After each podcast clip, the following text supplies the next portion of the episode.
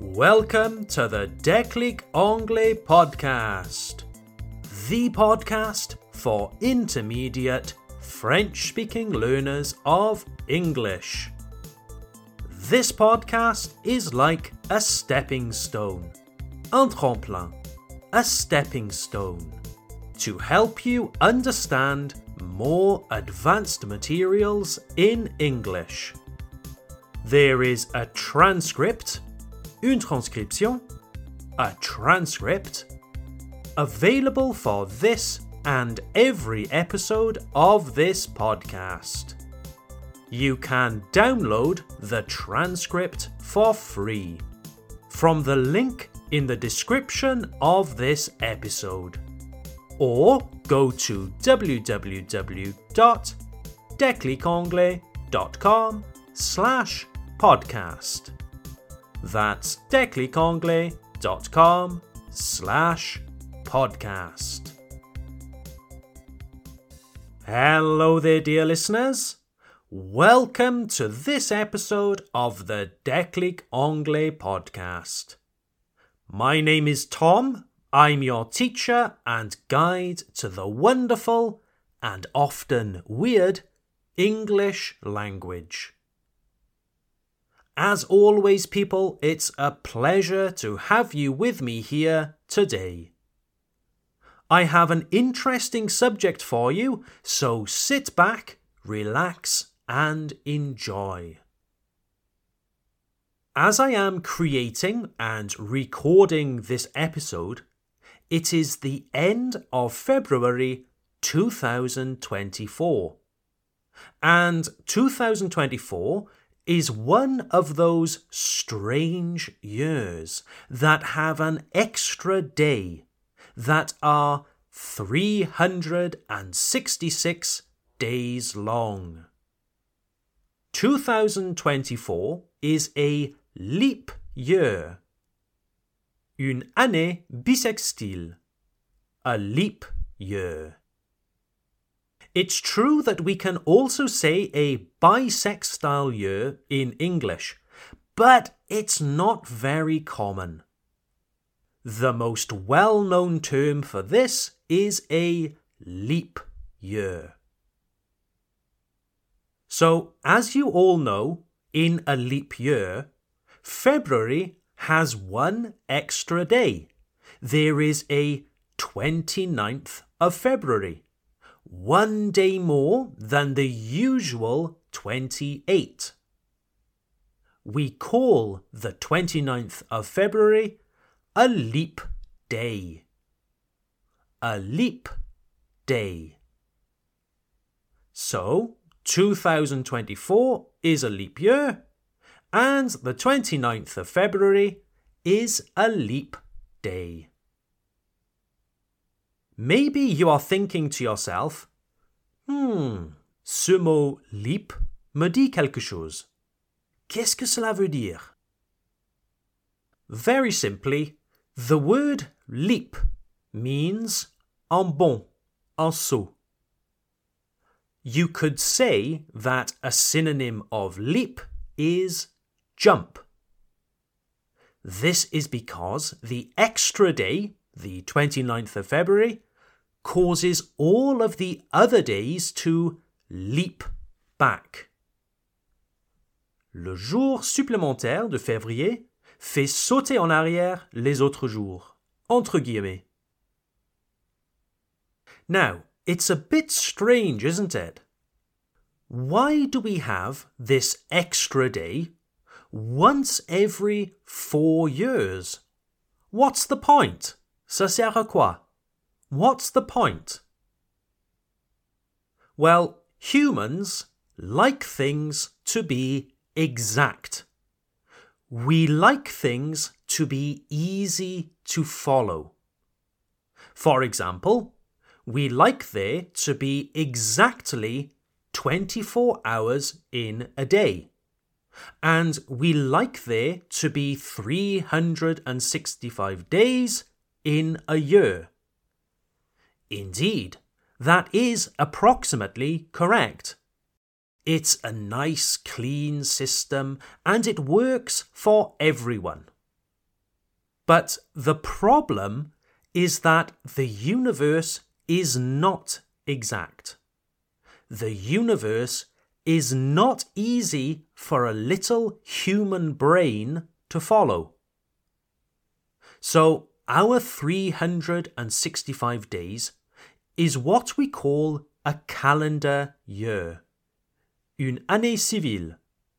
A calendar year. It starts on the 1st of January and ends on the 31st of December. But the problem is that our human calendar year does not correspond exactly to the sidereal year, l'année sidérale, the sidereal year. Tom, stop, je suis perdu. Qu'est-ce qu'une année sidérale? Allow me to explain. You and I, currently sitting on our beautiful planet Earth, are travelling around the Sun at a speed of about 29 kilometres per second. 29 kilometres per second. That is 107,200 kilometers per hour.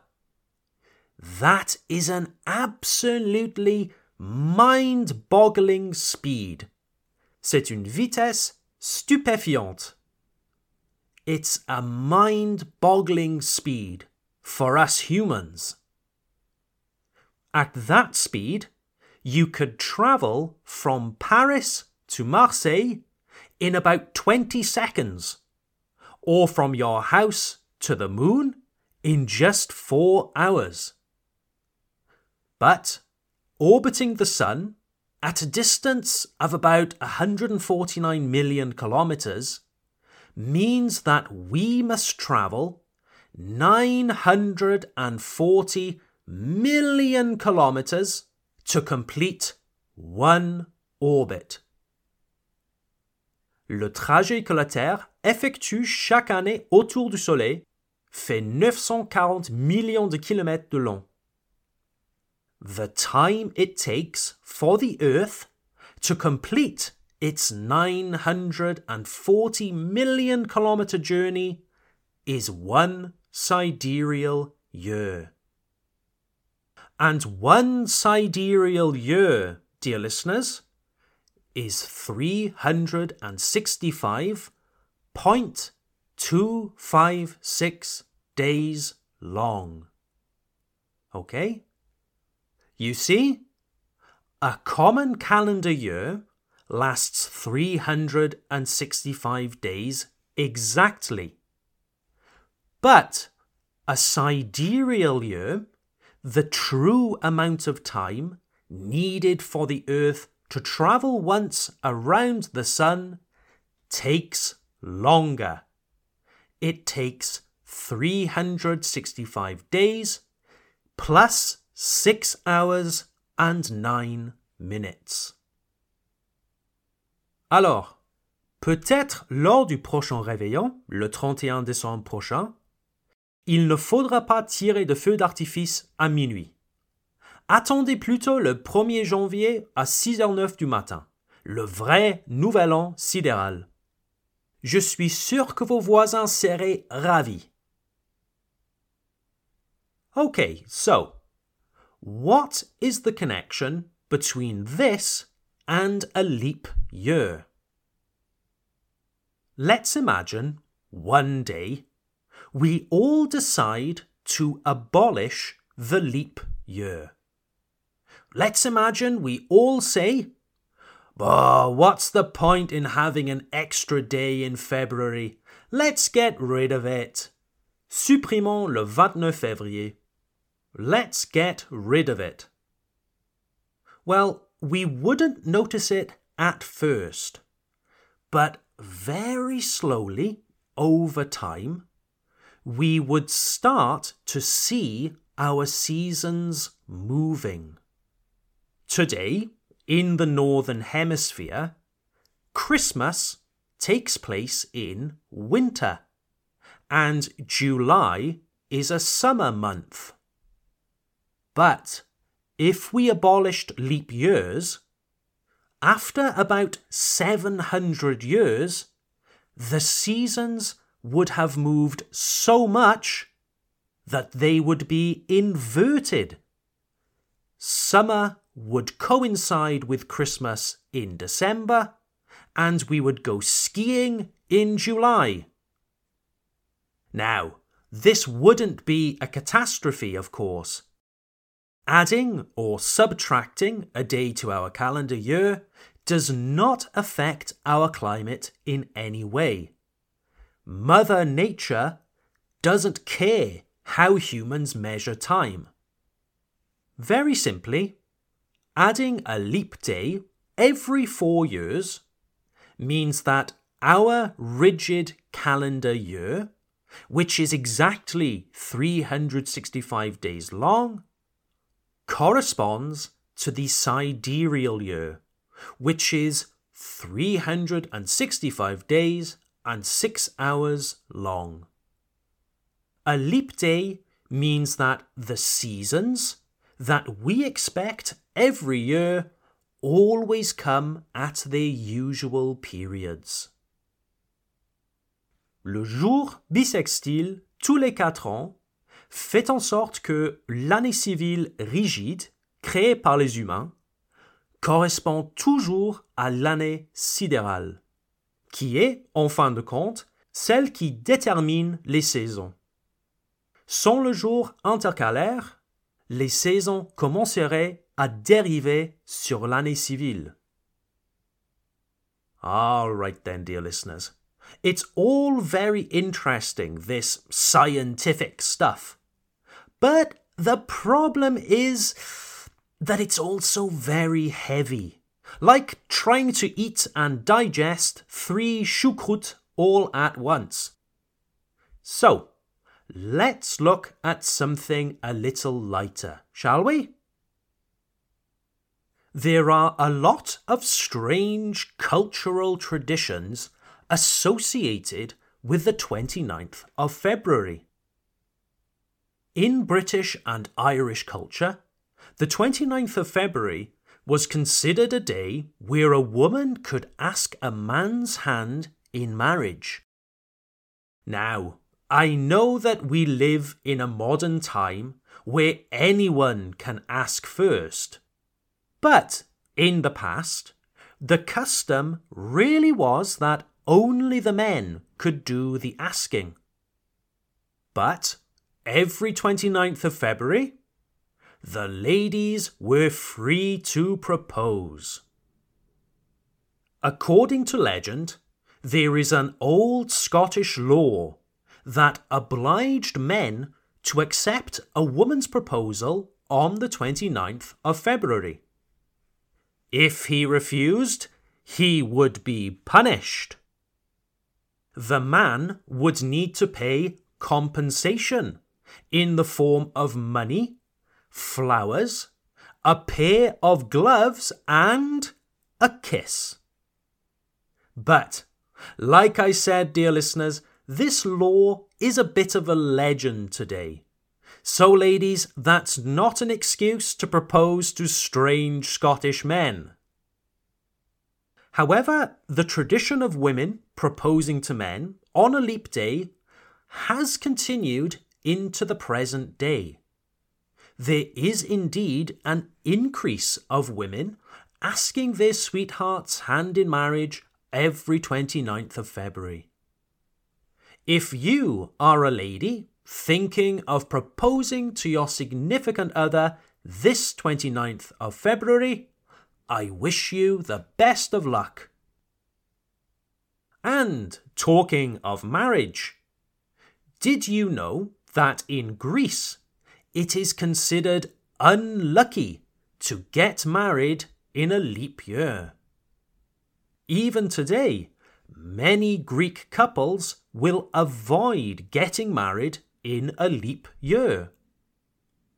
So, if you are planning to get married and you have difficulty finding a wedding venue, si vous avez du mal à trouver une salle pour votre mariage, maybe try Greece during a leap year. What about babies born on the 29th of February?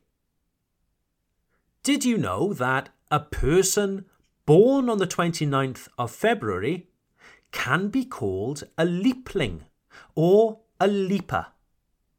A leapling or a leaper. I personally have never knowingly met a leapling, a person born on the 29th of February. But I have heard of leaplings who prefer to celebrate their birthdays on the 28th of February, and other leaplings who prefer the 1st of March. Hmm, now, that raises an interesting question. When does a leapling, someone born on the 29th of February, legally celebrate their birthday? This can have serious legal implications, especially concerning things like when exactly a person comes of age. Quand une personne devient majeure. When a person comes of age. In a common year, that is, not a leap year, would a 17 year old leapling legally be an adult on the 28th of February or the 1st of March? Not all countries agree. In England and Wales, a leapling would legally be 18 years old on the 1st of March. However, there are some countries like Taiwan and certain US states that say that the leapling legally ages on the 28th of February. All right, then, dear listeners, I should probably start to wrap up this episode. I realise you are all busy people and you don't have time to listen to my nonsense all day. Vous n'avez pas le temps d'écouter mes bêtises toute la journée. If you are celebrating your birthday this Thursday, the 29th of February 2024, I wish you a very happy birthday. Many happy returns. Si vous êtes un leapling, n'hésitez pas à nous écrire et nous vous offrirons, sur présentation d'une pièce d'identité, un accès gratuit au Déclic Anglais Club pendant un mois. And ladies, if you are thinking of proposing to your sweetheart this Thursday, the 29th of February, I wish you the very best of luck. Let me know how it goes. And finally, don't forget, dear listeners, to sign up for the Déclic Anglais Club, our online learning platform. With interactive exercises, conversation classes, dictation exercises, there's something there for everyone. Just go to www.declicanglais.com for more information. That's declicanglais.com. Have a lovely week, everyone. Take care and see you at the next episode. Bye for now.